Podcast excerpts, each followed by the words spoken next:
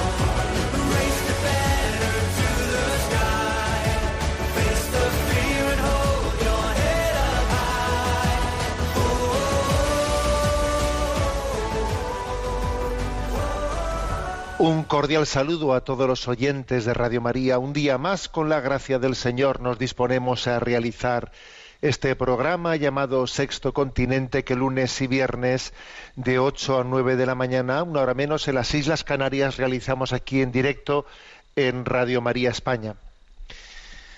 Este verano se cumplen 10 años de la celebración de la Jornada Mundial de la Juventud en Madrid, allí en Cuatro Vientos. Y recordando aquel momento inolvidable, ya la diócesis de Madrid ha hecho algún evento un poco de guardar memoria de, aquel, de, aquella inolvida- de aquel inolvidable encuentro con tantísimos jóvenes, millones de jóvenes que allí se, se, encontraron con el sucesor de, del Papa, de Pedro, entonces Benedicto XVI, y creo que allí aconteció, como los que estuvimos allí fuimos testigos, ¿no? Y los que no por televisión, pues algo, algo un poco inaudito, ¿no? Que en aquel momento, en aquella noche, en aquella noche, estábamos hablando de una noche del 20 de agosto del 2011, eh, en el en el aeropuerto de Cuatro Vientos, se desató una tormenta, mm, una tormenta tremenda, que levantó pues muchas de las tiendas allí, que puso, que generó un peligro, que obligó al Papa a interrumpir en durante, durante unos minutos su discurso, pero que sin embargo no cambió nuestra, nuestra hoja de ruta y nos llevó a seguir adelante. Las palabras que estaba pronunciando el Papa cuando aquella tormenta se, se desató, con unos rayos increíbles, eh, las palabras que estaba pronunciando escuchadas diez años después, tienen un valor profético increíble, ¿no? Viendo lo que estamos viendo, eh, pues cómo se ha desatado, ¿no? En este momento de la historia, pues toda una agenda, toda una agenda de construcción cultural eh, abiertamente anticristiana, ¿no? Entonces, ayer envié a redes sociales una, una de aquellas palabras que nos compartió el Papa Benedicto XVI en aquella inolvidable vigilia en el aeródromo de Cuatro Vientos, ¿no? El Papa decía, eh, si permanecéis en el amor de Cristo, arraigados en la fe, encontraréis, aun en medio de contrariedades y sufrimientos, la raíz del gozo y la alegría. La fe no se opone a vuestros ideales más altos, al contrario, los exalta y perfecciona. Queridos jóvenes, no os conforméis con menos que la verdad y el amor. No os conforméis con menos que Cristo. Precisamente ahora, en que la cultura relativista dominante renuncia y desprecia la búsqueda de la verdad, que es la aspiración más alta del espíritu humano, debemos procurar con coraje y humildad el valor universal de Cristo como Salvador de todos los hombres y fuente de esperanza para nuestra vida. Él, que tomó sobre sí nuestras aflicciones, conoce bien el misterio del dolor humano y muestra su presencia amorosa en todos los que sufren. Estos, a su vez, unidos a la pasión de Cristo, participan muy cerca en su obra de redención. Fijaros ahora lo que dice, ¿eh? escuchado en un momento en el que acabamos de implementar la ley de eutanasia. Además, nuestra atención desinteresada a los enfermos y postergados siempre será un testimonio humilde y callado del rostro compasivo de Dios. Queridos amigos, que ninguna adversidad os paralice.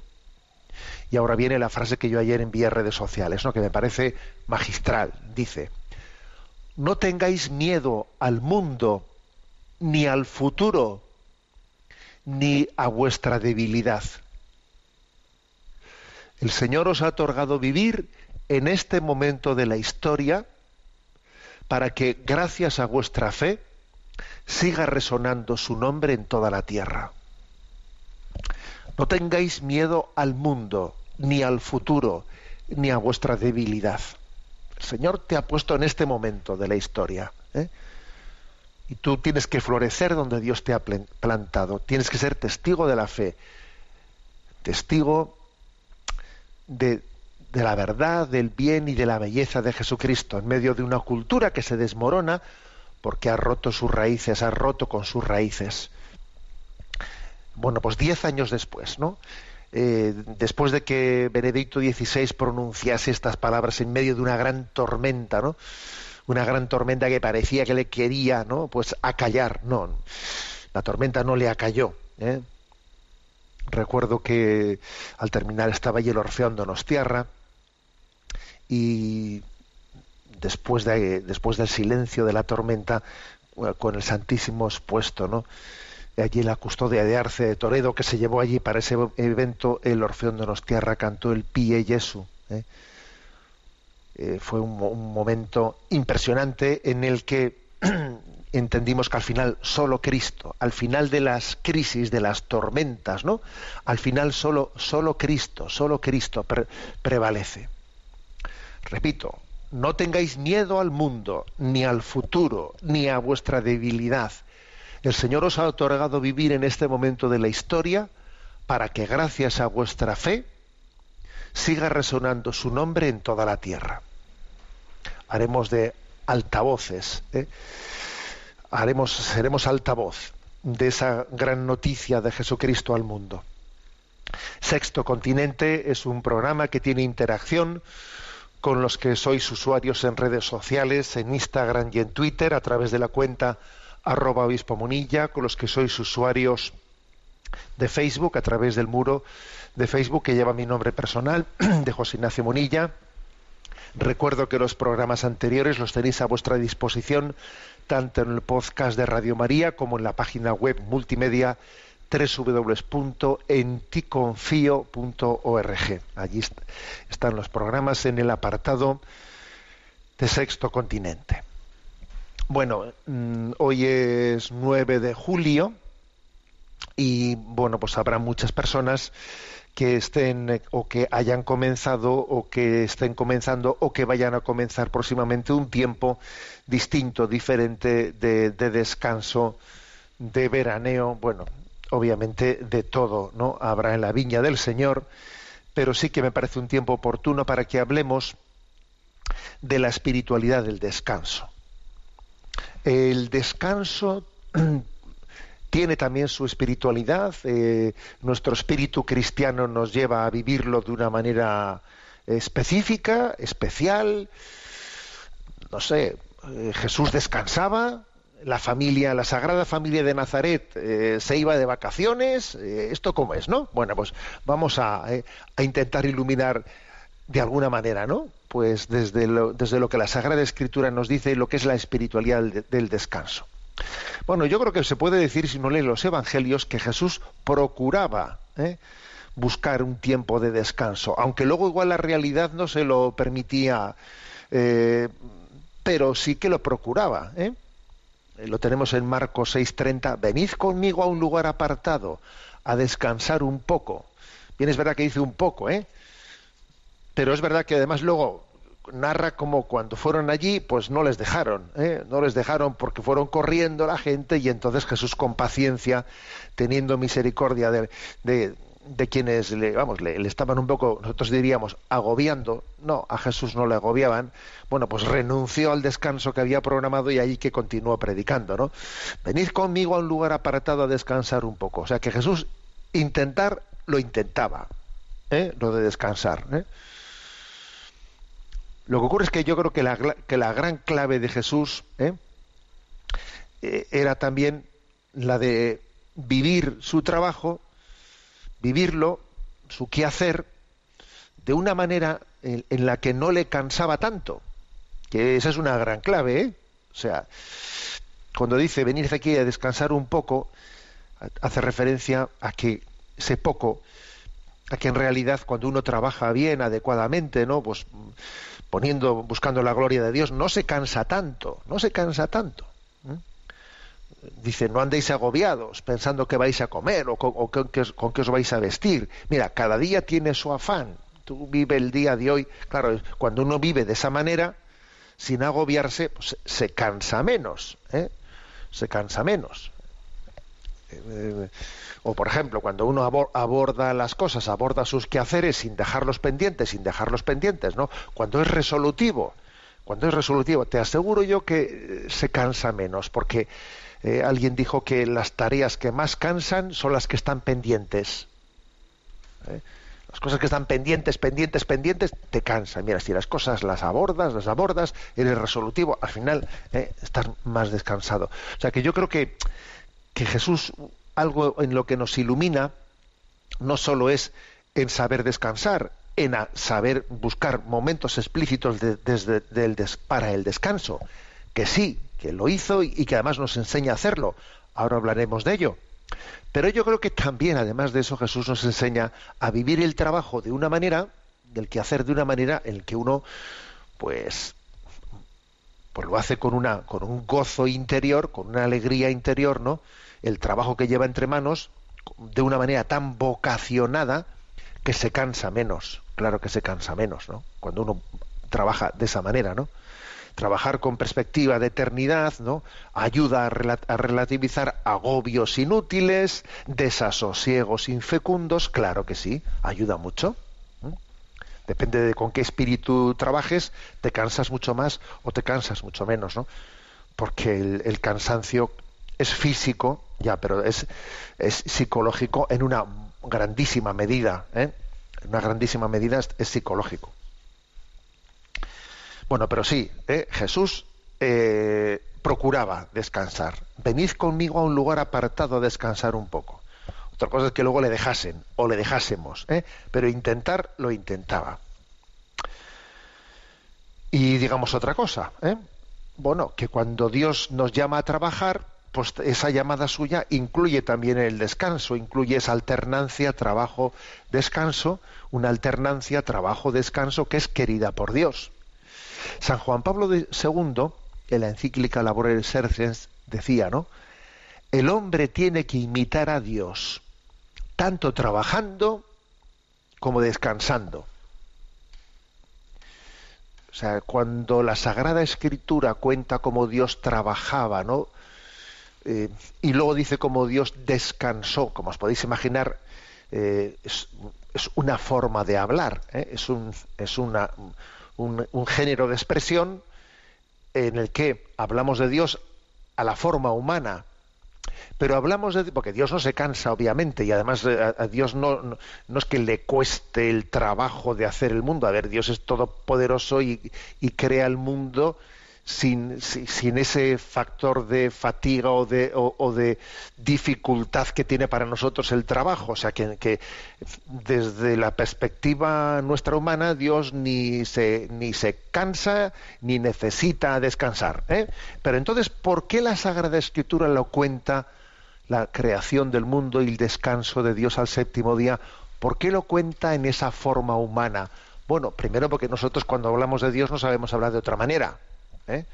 pero también porque Dios al describir, al describir su acción en forma humana, nos está dando una lección, nos está enseñando, no- no- nos está proponiendo un modelo de cómo trabajar y, de cómo descansar, ¿no?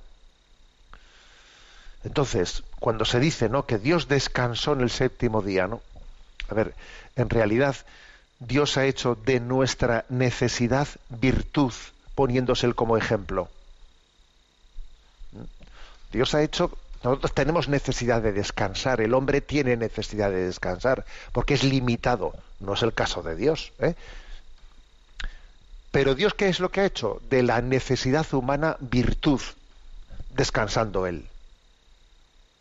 Al decir al, eh, séptimo día descansó, lo que hizo fue de la necesidad humana una virtud. ¿eh? Hacer de la necesidad virtud, ¿no? Que se dice. Es impresionante verlo así, ¿eh? desde esta perspectiva. Entonces, eh, ese, ese descanso del séptimo día, que podíamos también trasladar a las vacaciones, ¿no? Ese descanso es, el marco adecuado para reconocer a Dios como el autor de todo lo creado, los dones de esta vida como un anticipo de la vida eterna. Entonces, he aquí la espiritualidad del trabajo. ¿eh? La clave es que, en esta vida lo hagamos todo para gloria de Dios. Sabiendo que somos de Dios, que no nos pertenecemos a nosotros mismos en propiedad y que por lo tanto tenemos la responsabilidad de cuidar la salud y de procurar estar en condiciones de dar a Dios toda la gloria posible que él eh, pues que nos pueda permitir darle.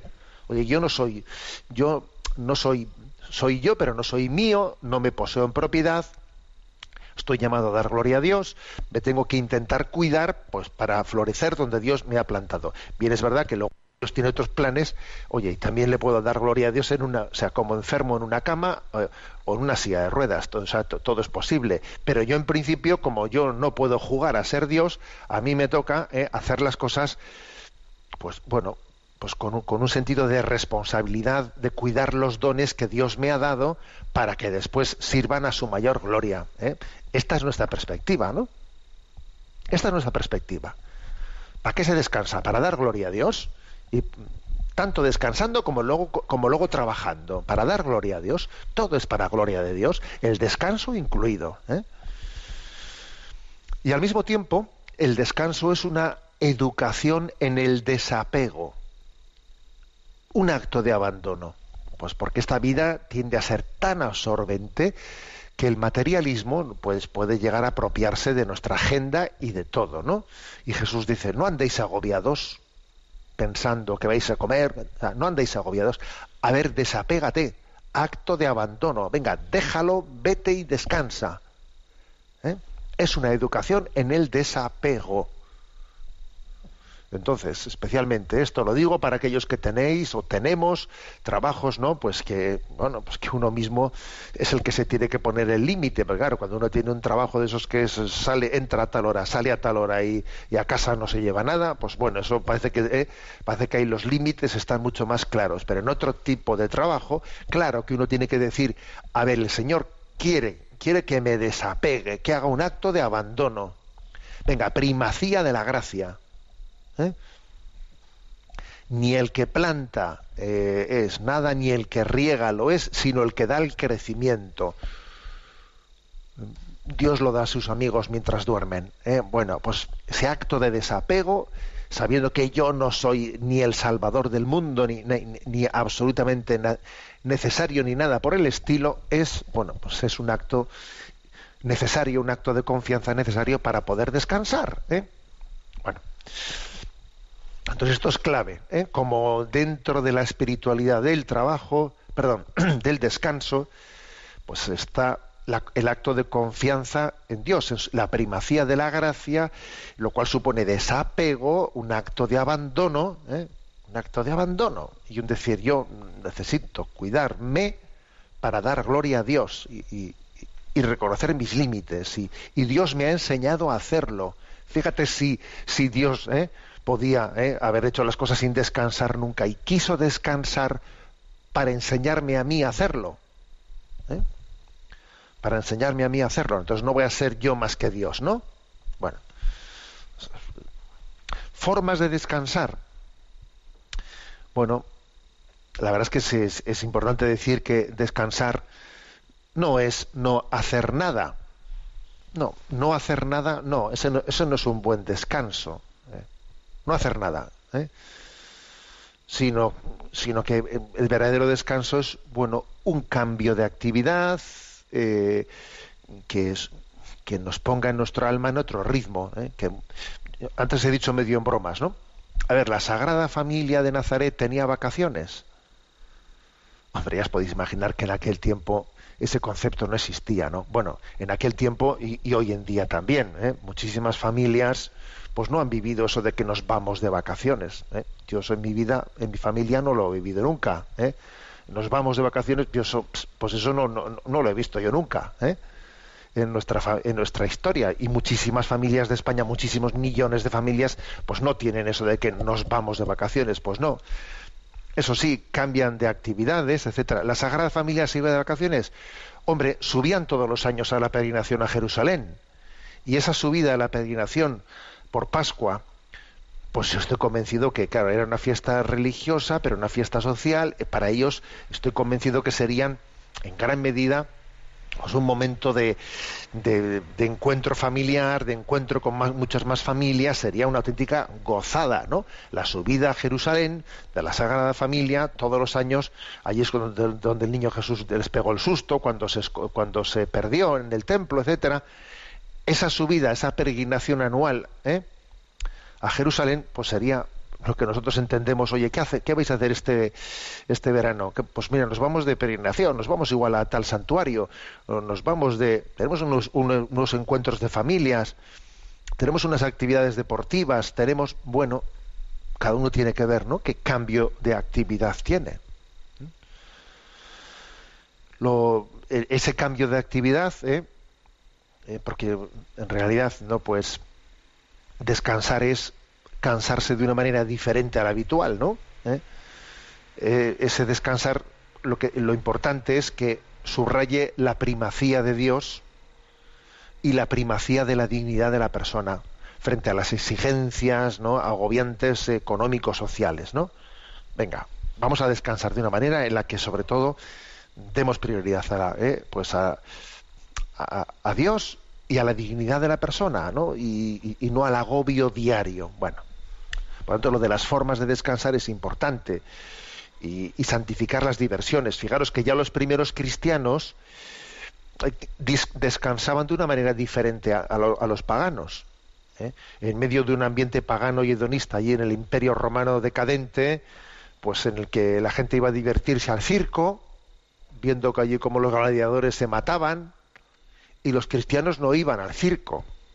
Los cristianos no iban a las termas, porque aquello era un desmadre, un desmadre, ¿no? Entonces, claro, llamaban la atención. Estos no van al circo, no van a las termas, y me imagino que allí habría también conflictos, ¿eh? conflictos en las familias. Yo, yo quiero ir al circo, mis amigos van al circo, yo no, ¿por qué no puedo ir al circo? ¿Eh? ¿Nos suena esto? ¿Eh? ¿Nos suena? El típico conflicto de las familias, pues si yo puedo ir y porque no puedo volver a las eh, a las a, qué horas de la madrugada y no sé qué, pues mis amigos soy el, único en la cuadrilla en la que en el que tengo que volver hasta ahora a casa, todos los demás se quedan allí porque yo tengo que ser distinto, pero no sé qué. A ver, que también les pasaba eso a los cristianos en los primeros siglos. Yo por qué no puedo ir al circo? Yo por qué no puedo ir a las termas? Yo por qué no puedo ir a no sé qué? Si lo hacen todos, bueno, lo, lo hacen los que no han conocido a Jesucristo. Es que nosotros hemos conocido a Jesucristo y habiendo conocido a Jesucristo yo no me voy al circo allí a ver cómo eh, todo el mundo aplaude que uno le esté clavando la espada al otro. No, yo no voy a aplaudir eso. Entonces, fijaros, ¿eh? Esto lo digo para adolescentes que me estén escuchando y que, y que estén en el momento de las broncas, de a qué hora puedo volver a casa y a qué hora, no sé qué. Escuchad esto, ¿eh? Decía, decía San Agustín, decía San Agustín allí, ¿no? a los cristianos que querían, pues tenían el conflicto de que si ir a las termas, que si ir a los circos y tal. Dice San Agustín, niégate a ir reprimiendo en tu corazón la concupiscencia temporal y mantente en una actitud fuerte y perseverante. ¡Jo, qué frase, eh! Esto está dicho para ti hoy, ¿eh? Esto que, que, fue dicho hace 1500 años, ¿eh? es perfecto para ti. ¿eh? Niégate a ir, reprimiendo en tu corazón la concupiscencia temporal y mantente en una actitud fuerte y perseverante. Entonces, bueno, pues claro, pues, pues nosotros nos santificamos, santificamos la, el descanso de otra manera, santificamos las diversiones, como dice el libro de Jeremías, no vamos a, eh, no acumulamos el agua en aljibes agrietados, o yo no voy a beber agua con un vaso agrietado, porque si cojo el agua, pero, pero, pero según la cojo se está escapando el agua. Yo no quiero diversiones eh, con, en las que la alegría se escape, ¿eh? que eso es ir a beber agua con vasos agrietados, en una diversión que no es santa, que no, que no es sana. No acumules agua en aljibes agrietados. No, no, vayas a beber agua con vasos agrietados. Bebe el agua en un vaso, en un vaso bien compuesto del que no se escape el agua, ¿no? O sea, una, una, una diversión sana, sana. Que no sea un vaso agrietado, porque entonces, entonces parece que te estás divirtiendo, pero te estás quedando vacío. El agua se está escapando del vaso y tú, en vez de en vez de descansar tu alma, esponjar tu alma con diversiones sanas y santas, pues te estás erosionando interiormente, ¿no? Bueno, esta es la espiritualidad del descanso. ¿eh? Y en todo momento apóstoles, ¿eh? para concluir. Y en todo momento apóstoles, porque eso de hacer apostolado, pues eh, hay que ser capaz de chutar el balón allí donde te, la providencia te deje el, el, balón botando delante tuyo.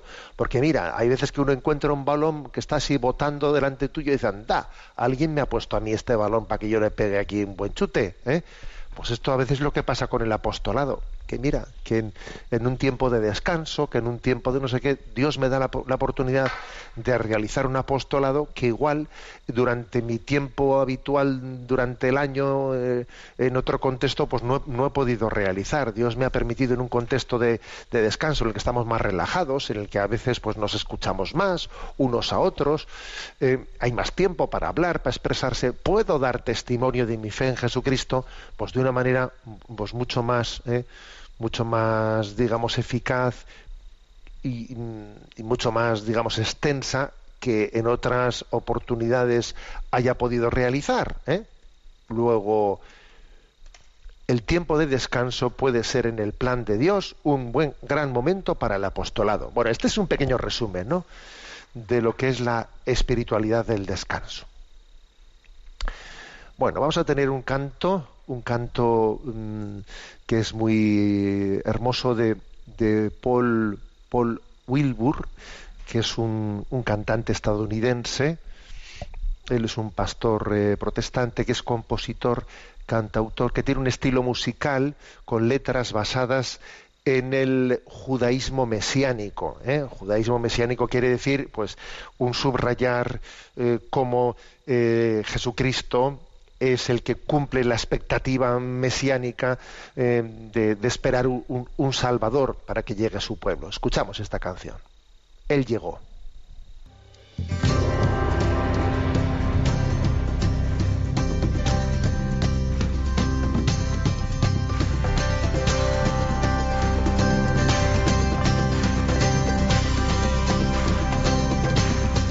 Él llegó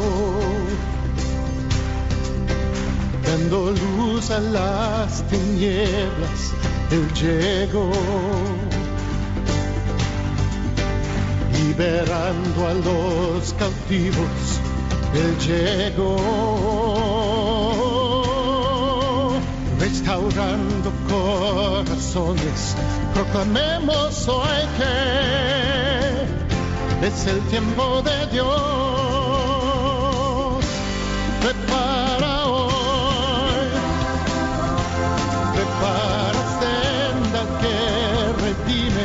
Prepara hoy, prepara senda que restaura, prepárate hoy con el corazón. Alístate pueblo de Dios, prepara hoy.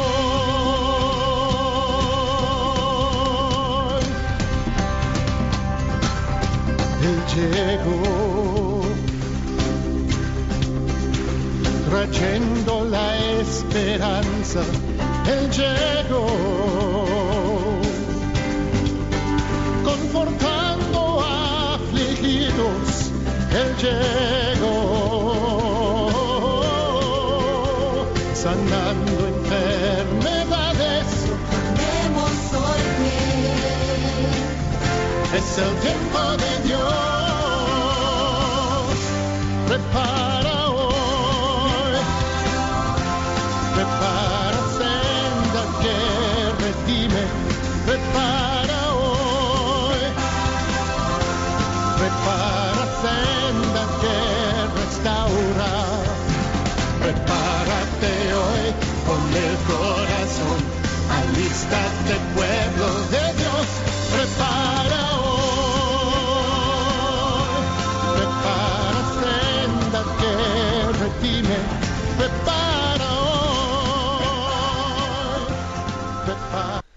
Él llegó, ¿eh? de Paul Wilbur. Vamos a tener nuestro momento Chesterton en este programa Sexto Continente.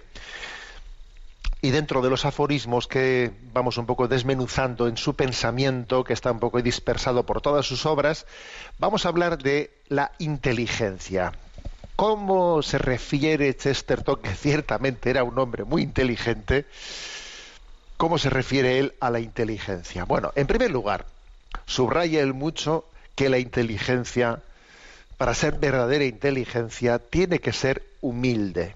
Por ejemplo, dice él, la gente con gran inteligencia conoce los límites de la inteligencia y la gente con poca inteligencia piensa que su inteligencia es ilimitada.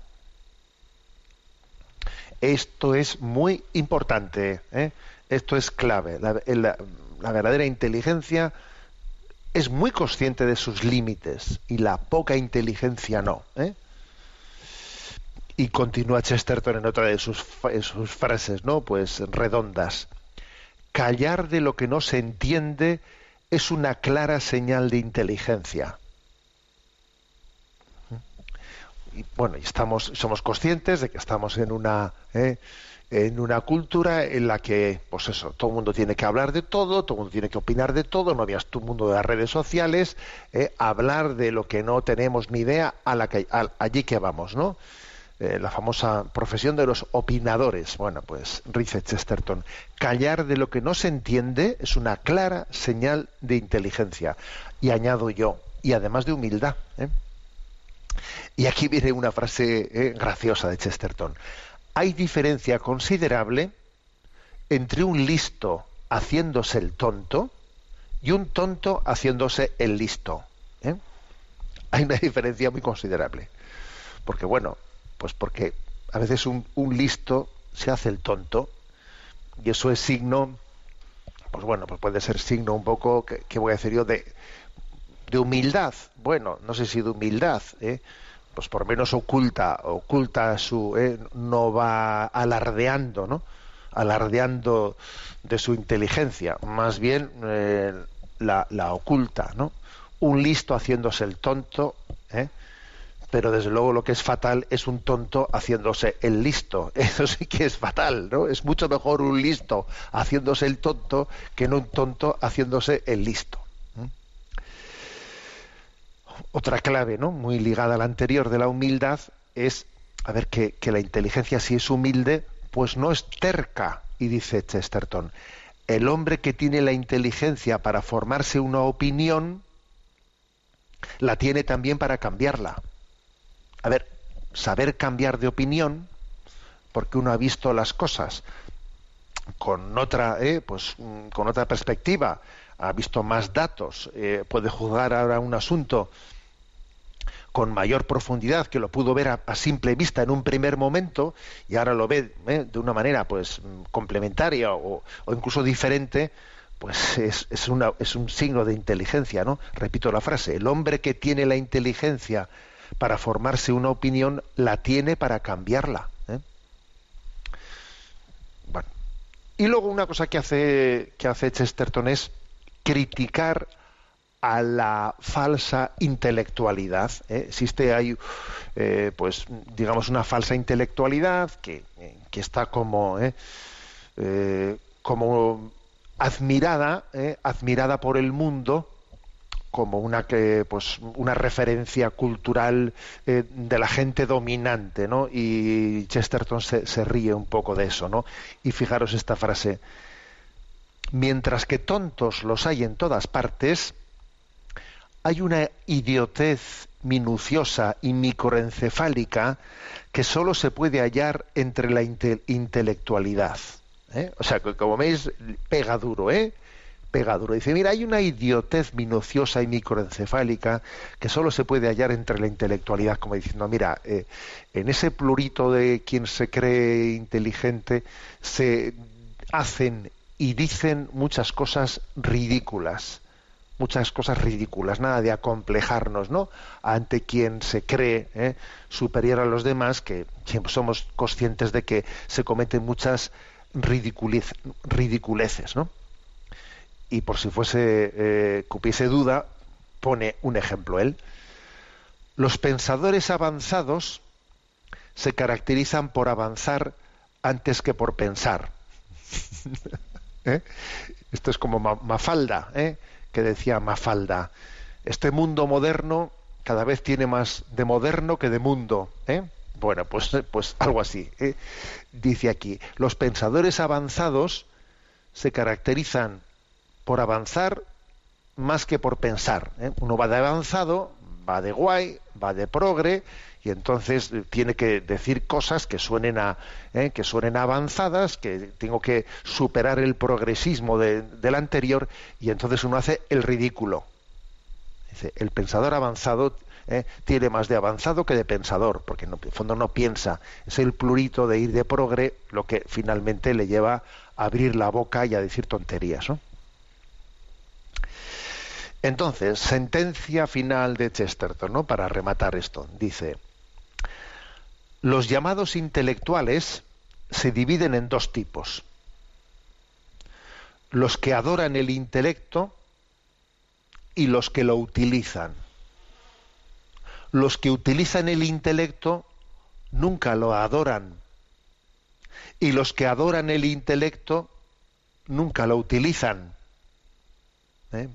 Gracioso esto, ¿eh? Como diciendo, mira, la gente que piensa no suele, eh, no suele adorar el intelecto, es decir, no va de intelectual, no va de decir, es que yo, el hombre, no, el hombre es capaz de, mm, con su razón, de, de conquistar todos los misterios de la vida. No, no, mira, el que utiliza el entendimiento no adora el entendimiento, es humilde. Y sin embargo, el que adora el intelecto, el que dice, ¿no? Eh, no, porque el hombre, el hombre moderno eh, no tiene que creer más que lo que puede comprobar científicamente el hombre moderno. El que adora el intelecto nunca lo utiliza. ¿eh? Y el que utiliza el intelecto nunca lo adora. Bueno, eh, en definitiva, Chesterton cree en la inteligencia, cree en la razón, él la utiliza de manera potente, potente, pero lo hace de una manera en la que, en la que nos, nos recuerda nuestros límites. ¿eh? La inteligencia, la razón es maravillosa, pero tiene unos límites y desde luego una, un signo clarísimo ¿no? de, de utilizarla adecuadamente, pues es utilizándola con, con humildad, ¿no? Sabiendo que uno, que por ejemplo el corazón tiene razones que la mente no es capaz de entender y que la fe nos ilumina no contra la razón, pero sí más allá de la razón, nunca contrario la razón, pero sí iluminando, ¿no? Y siendo capaz de ver cosas que, que la razón no es capaz, no, es capaz de captar, ¿no? Bueno, ahí dejamos nuestra, eh, nuestra referencia, nuestro comentario Chesterton. Tenemos un momento ahora para las preguntas de los, eh, de los oyentes. Sabéis que hay un correo electrónico que es sextocontinente arroba radiomaria.es sextocontinente arroba radiomaria.es y a Rocío que está en la emisora le vamos a pedir que nos vaya presentando las preguntas señaladas. Buenos días, Rocío. Muy buenos días. La primera pregunta es de Isabel. Dice, la paz del Señor esté con usted, Monseñor. Somos un matrimonio joven, padres de cinco hijos. Tres de ellos son ángeles que están ya en el cielo. Tuvimos dos abortos naturales de poco tiempo y otro que falleció a las 38 semanas de gestación mientras estaba todavía en el vientre materno. Aunque fue algo totalmente inesperado, desde el primer momento sabíamos que estaba en el cielo. En términos médicos se catalogó como criatura abortiva, pero nosotros teníamos un cuerpecito al que teníamos que dar sepultura. Mientras estábamos en el hospital, nos visitaron varios sacerdotes amigos nuestros que nos explicaron que en estos casos no se hacía una misa funeral, de modo que decidimos hacer una preciosa celebración eucarística para dar gracias por los nueve meses que había estado con nosotros aunque según la legislación cualquier bebé que fallezca dentro del de la madre o antes de cumplir las 24 horas del día de vida recibe el nombre de criatura abortiva y no tiene condición de persona, nosotros sabemos que son seres humanos y que constan de cuerpo y de alma. A todos estos niños no se les ofrecen misas funerales porque no es necesario rezar por su alma, pero aún así se recomienda, y si es posible, bautizarles cuanto antes a estos bebés que nacen con algún tipo de problema, cuya vida está en riesgo. Nuestra duda es la siguiente. ¿Por qué es importante bautizar al bebé cuya vida corre peligro nada más nacer? ¿Qué ocurre si fallece antes de ser bautizado? ¿Cuándo considera la Iglesia que debe hacerse una misa funeral para rezar por el alma del difunto? Suponemos que esto último tendrá relación con la inocencia atribuida a un niño, pero agradeceríamos que nos lo aclarara, ya que siempre hemos tenido la duda. Estamos esperamos que con estas respuestas se ayude también a los padres que han sufrido una pérdida así, incluso a aquellos que en algún momento determinado de su vida decidieron interrumpir su embarazo y no llegaron a perdonárselo. Creemos que es importante que todos sepan que estos niños son ángeles en el cielo, que nos preceden y son una bendición dentro del matrimonio. A nosotros el Señor, después de todo esto, nos ha regalado la gracia gracia tras gracia y sabemos que tenemos tres ángeles en el cielo que rezan por nosotros y son los que nos sostienen. Además tenemos también dos hijos preciosos con nosotros, uno de dos años y otro de diez meses, que esperamos que no sean los últimos. Muchas gracias por el programa y por las armas que nos da para nuestro combate diario en la sociedad. Bueno, pues es muy hermoso eh, ver cómo un matrimonio nos comparte ¿no? esta historia de su vida y como ellos mismos dicen en su intervención, a ver, yo creo que sirva, ¿no? Sirva su testimonio para todos nosotros. ¿eh? Eh, pues por ejemplo, un servidor, en, en, mi caso, somos tres hermanos, pero nuestra madre, nuestra madre también pues perdió, ¿eh? perdió un, o sea, tuvo un embarazo, un aborto entre un servidor y, y, mi hermana, con lo cual yo cuando me enteré de aquello dije somos cuatro, somos cuatro, no somos tres, ¿no? Y bueno, pues y cuando en el seminario eh, recuerdo una ocasión que visité la habitación de un compañero, ¿no? Que tenía allí puesta la, la, la fotografía familiar vi que la fotografía familiar tenía puesto como dos angelitos ¿no? en la esquina ¿eh? del marco de la, ¿eh? de la fotografía familiar y entonces dije, ¿y estos dos angelitos? Dice, y me dice, es que mi madre tuvo dos abortos. Entonces, pues bueno, pues yo aprendí eso en el seminario, ¿no? Aprendí como una familia entiende, ¿no? Que forma parte de su de, su fraternidad, de su paternidad, de su maternidad, los hijos, no solo los que han sido registrados, tú fíjate, como si el registro civil fuese el que diese ¿eh? la dignidad al ser humano. Es imposible que un ser humano no sea persona humana. Luego, todo ser humano es persona humana. Entonces, esos niños que son seres humanos son personas humanas, ¿no?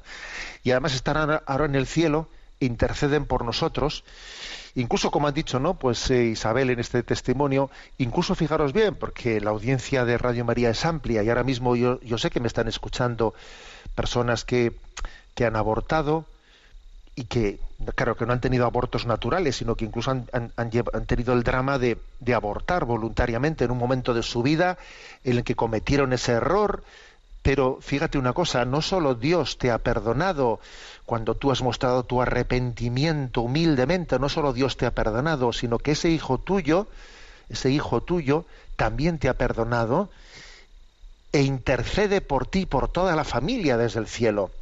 O sea que es que tenemos que incluirles a ellos en todos los casos, en todos los casos, a los, eh, a los, a los miembros de nuestra familia, que aunque no llegasen a nacer, fueron eh, pues creados, bendecidos por Dios, etcétera. O sea que me parece importantísimo señalar esto. Forman parte de nuestra familia y un servidor, pues yo espero que, cuando estemos en el cielo estemos la familia completa y somos cuatro hermanos, ¿no? Y para mí es un, pues una sorpresa. ¿Y ese cuarto qué será? ¿Será niño? O sea, será de, eh, pues más, será hombre, será mujer, será niño, será niña. A ver, pues ya lo, ya lo descubriremos en el cielo, pero lo importante es que es hermano nuestro, hermano, y que y que por toda la eternidad vamos a, compartir esta jugada, ¿no? Este, este, este, gozo eterno, y ahora mismo él estará participando en su intercesión y su ángel de la guarda estarán rezando por nosotros de una manera que no, no sabemos imaginar, ¿no? Y que cuando estemos en el cielo y allí lo veamos todos, como se dice, alucinaremos, ¿eh? De decir, pues mira, mira cómo en el plan de Dios nada se había perdido, nada era perdido. Es que he perdido un hijo. Bueno, es una manera de hablar, eso de que he perdido un hijo. Para Dios no se pierde nada. ¿eh? Ese niño tiene otra forma de presencia muy especial. Bueno, esto es lo primero. Eh, ¿De qué manera esos niños reciben la salvación de Dios? Bueno, existe un medio, existe un medio ordinario de dar el don de la salvación que es el bautismo. Por eso cuando un niño pues nace en una situación, digamos, de, de gran riesgo, se, intenta darle el bautismo inmediatamente, ¿no?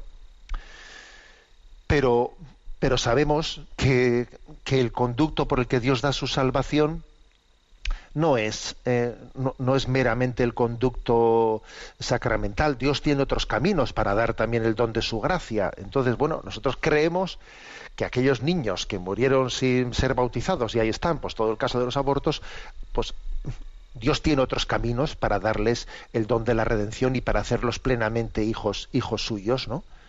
Eh, en un tiempo, ¿no? Pues se formuló la hipótesis del limbo, del limbo como un lugar de una felicidad felicidad que no era exactamente lo mismo que la visión de Dios para eh, los inocentes que morían sin el bautismo, pero eso jamás fue afirmado desde el magisterio de la Iglesia, sino que era una explicación teológica pues mm, en la que no había suficiente conciencia de que Dios puede hacer llegar su gracia también más allá de los medios sacramentales. ¿eh?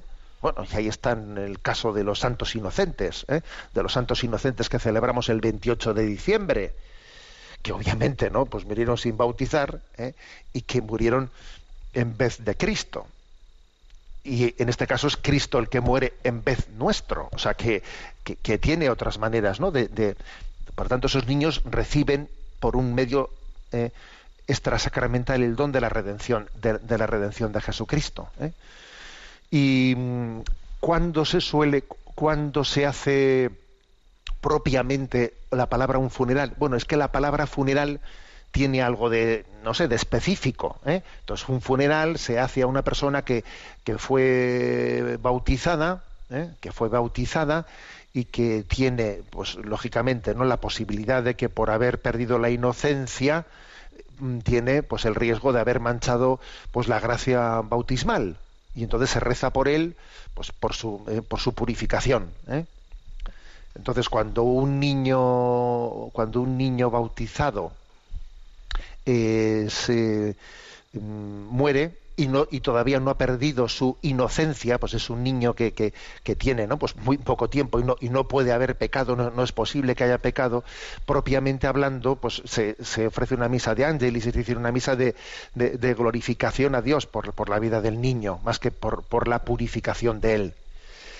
También obviamente se puede ofrecer una misa, aunque no le llamemos funeral, pero se puede ofrecer una misa orando por el eterno descanso de alguien que no estuviese, que no fuese bautizado. Si no es bautizado no se le llama funeral, pero bueno, pero se ofrece la misa y, se, ora por su eterno descanso. ¿eh? Y por un niño que muriese sin ser bautizado, ¿eh? también se puede ofrecer, por supuesto, una misa de acción de gracias a Dios por el don de, de esa vida que nos ha acompañado, ¿no? O sea que la palabra funeral se suele reservar para para la despedida de la comunidad cristiana de alguien que ha sido que ha sido miembro suyo, pero lo cual no quiere decir ni muchísimo menos, ¿no? que no se pueda rezar por ello. Os voy a contar que entre le- tantas anécdotas ¿no? que ha vivido un sacerdote a lo largo de su vida, yo recuerdo un día en el que estaba yo en el despacho parroquial allí en Zumárraga en- y entonces entraron unos chicos José Ignacio, José Ignacio, que se, ha tirado una persona por, por, por el balcón, ¿no? Y fui corriendo y allí había una chica joven que se había tirado por un, por un balcón, eh, desde un cuarto piso por lo menos, ¿no? Y estaba allí, madre mía, ¿no? Y pues bueno, yo llegué de los primeros y, y le di la, la absolución, estuve allí con ella, enseguida llegaron pues los, eh, las ambulancias, etcétera. Al cabo de un tiempo llegó la madre y me dijeron, "Esta- la madre está aparcando el coche y no se da cuenta que aquí está su hija. Bueno, fui a hablar con ella. Madre mía, fue tremendo, ¿no? Fue tremendo. Además me dijo, ¿y dónde está la pequeña? Porque estaba con la pequeña en casa. Subimos a casa y la pequeña, asustada, que había visto cómo su hermana se había tirado por la ventana, por el balcón, la pequeña se había escondido en un armario, estaba escondida en un armario, por el miedo entre los abrigos, ¿no? Allí la, allí la encontramos y bueno, pues, pues fue algo dramático, ¿no? Pero resulta, fijaros bien, resulta que aquellos niños no estaban bautizados. La madre me dijo, mire usted, mis niños no están bautizados. Pero claro, también ella estaba impresionada, ¿no? De que, de que allí hubiese aparecido un sacerdote en aquel momento, ¿no? Yo le había dado la absolución, pues pues, en teoría no se puede dar, bueno, en teoría no se puede dar la, pues una, la absolución sacramental a alguien que no está bautizado, pero yo obviamente se lo di sin ser consciente de que no estaba bautizada, ¿no? Y aquella madre me dijo, mire, yo había perdido la fe, yo no había bautizado a mis hijos, pero yo ahora quiero hacer algo para, para despedir a mi hija. Usted no puede hacer una, aunque no esté bautizada, no puede hacer una misa por ella. Entonces me acuerdo que hicimos, ¿no? Pues una celebración eucarística para, para, para pedir por su hija, ¿no? Pues porque aunque no sea oficialmente un funeral, bueno, ¿y qué? Que no sea un funeral.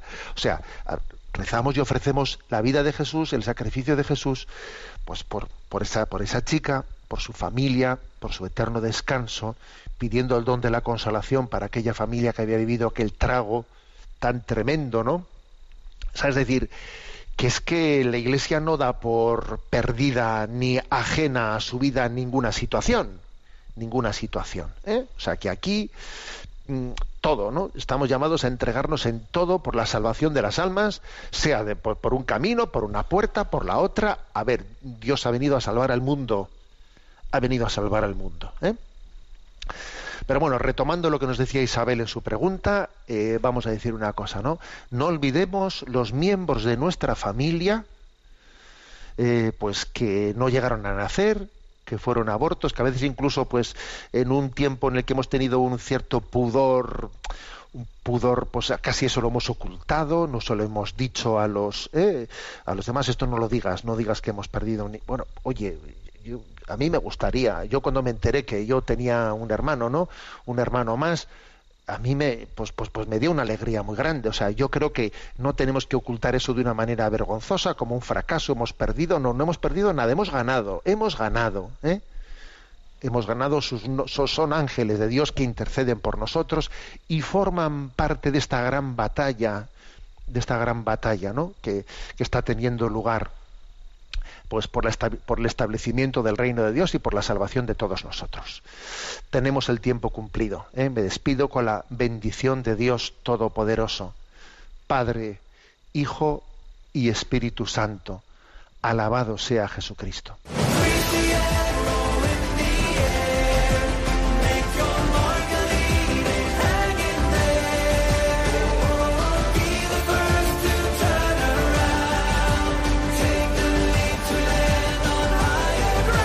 Y así finaliza en Radio María Sexto Continente, un programa dirigido por el obispo de San Sebastián, Monseñor José Ignacio Monilla.